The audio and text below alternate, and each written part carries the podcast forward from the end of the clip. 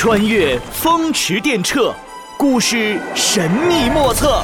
来，快跟上！很冷很冷的冷知识。第五集：古人如何优雅的说拜拜？诸葛乔治打算出门远行，闹闹得知消息后，特地跑到积木楼送他。闹闹，我这一走啊，就是十天半个月。你不是说有东西要送给我？啊啊啊！我我我我要送你，呃，送送你，我送你离开千里之外。停停停停停停，别唱了，心脏病都被你唱出来了，再唱就进医院了。哎嘿嘿，哎，开玩笑的啦。那我画了一幅风景图送给你，看这上面画的，一方鱼塘，一块稻田，一行垂柳，还有一座花园。总算没白疼你呀。不过看到这行垂柳，我就想起古人，人家送别的时候可优雅了。啊，送别还要优雅？嗯，古人怎么送别的？古人最流行折柳。也有长亭下送别，还有音乐伴相随，再来浊酒两三杯，吟诗作画两行泪呀，两行泪。折柳，哎，是一道菜吗？像猪柳、牛柳那样的菜，我吃过香芒猪柳、黑椒猪柳、西枝菊猪柳、茄子牛柳、蒜仔牛柳、川香牛柳、焦香煎牛柳、XO 酱烧蒜苔煎猪柳。哎，打打打打打住！不是朱柳，是折柳，折纸的折，柳树的柳。在古代呀，送别亲朋好友时啊，总要折一枝柳条送给即将要出远门的人。哦，哎，你不是就要出远门了吗？这样吧，你带我到古代，我学学古人折柳送别，送送你，怎样啊？嗯，这个嘛，我举起双手双脚表示同意。诸葛乔治掏出时空怀表，启动开关，开启银河之门，穿梭时空要塞，起！两人搭乘时空机穿越时空，来到了古代的一处送别圣地——灞桥。这座桥的两边种满了杨柳，很多人都在这里送别亲朋好友。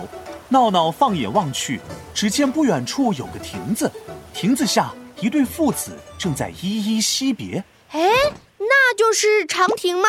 没错，古代的路上每隔十里设一长亭，供人休息。送人呢，一般就是送到亭子那儿，然后各奔东西。喏，那对父子就是在长亭送别了。这时，一阵歌声传来，闹闹顺着声音往桥下一看，哦，一个文人正准备乘船离去。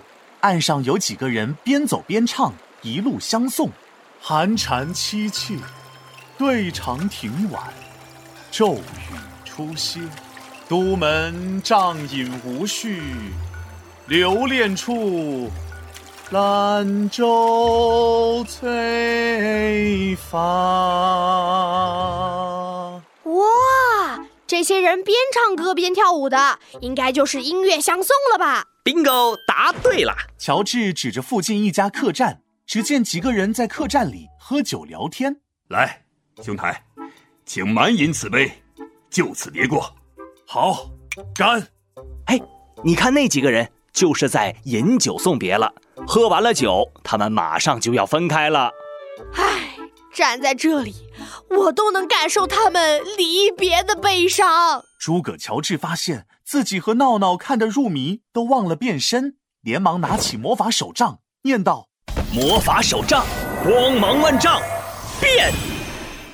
啊，我我变成古代的学生了。没错，现在你学业已成，将要远赴扬州，为师在灞桥这里与你告别。老师踮起脚尖，伸长了手，折了一枝杨柳，递给了学生。哎，老师。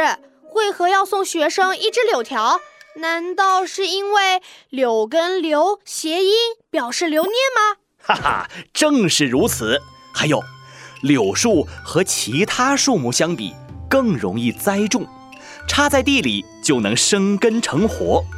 为师希望你到了扬州以后随遇而安，顺利的安顿下来。谢老师。